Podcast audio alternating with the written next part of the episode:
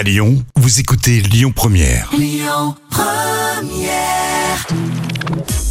Le livre coup de cœur de la semaine.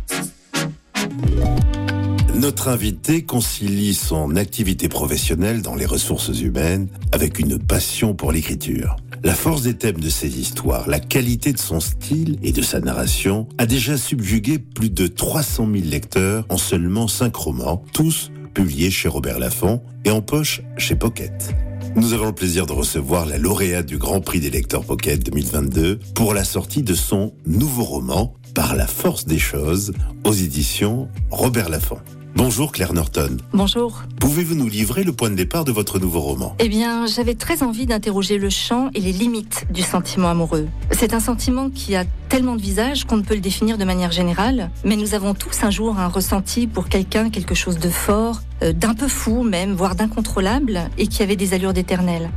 Malheureusement, souvent, la magie n'a pas duré. Claire Norton, pourquoi avez-vous choisi ce titre?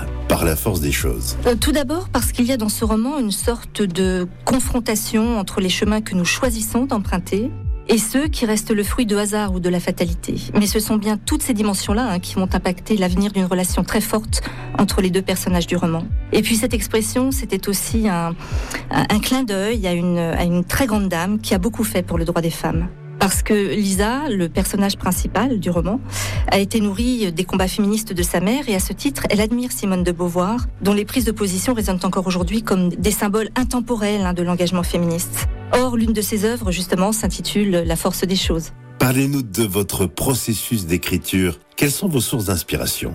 Alors, j'exerce un, un métier très prenant et je ne peux donc pas écrire dans la journée.